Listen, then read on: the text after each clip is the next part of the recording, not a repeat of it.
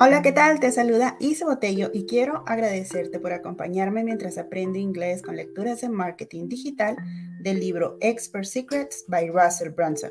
Comenzamos. Section 1 Creating Your Mass Movement.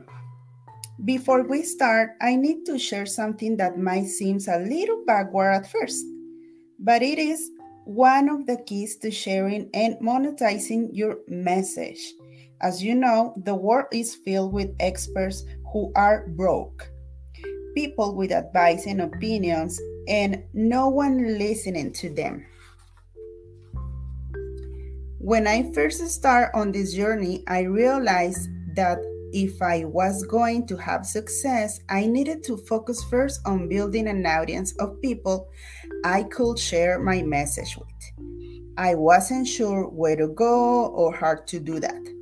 So I started studying historical figures who had built huge audiences and caused big changes. The more examples I found, the more patterns I noticed. It didn't matter if I was studying Adolf Hitler and the Nazi Party or Jesus Christ and Christianity. All the examples I found had three things in common that helped them build a mass movement. They each had a charismatic leader or an attractive character. Each of them focused on a future based cause that was bigger than themselves. They each offered their audience a new opportunity. After noticing this pattern, I dig deeper into each of these three things not reverse engineer what was happening and figured it out why it worked. What I discovered was fascinating. And once I felt like understood what worked, my team and I applied those principles on my audience.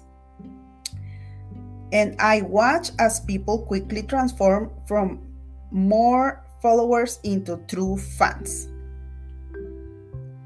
In 2008, Kevin Kelly wrote an article called 1000 True Fans.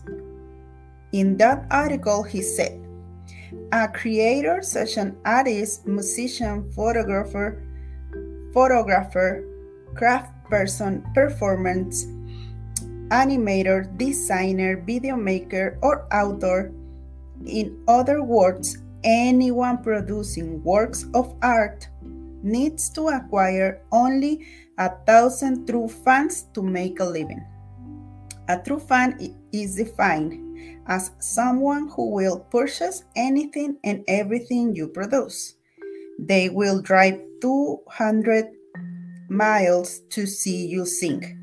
They will buy the super deluxe reissue hi-res box set of your stuff, even though they have the lowest version.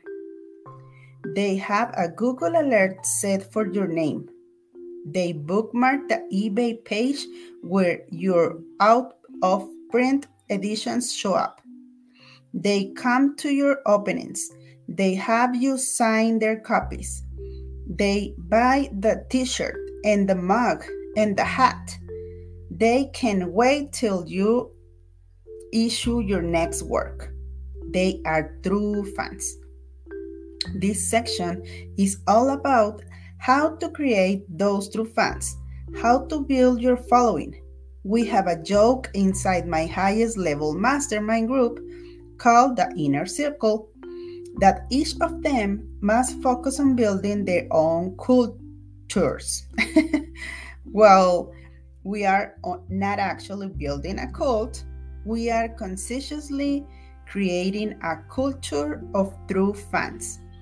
And this section will show you how to do the same so you can create a vehicle for change in your fans' lives. Gracias, nos vemos en el siguiente capítulo. Chao.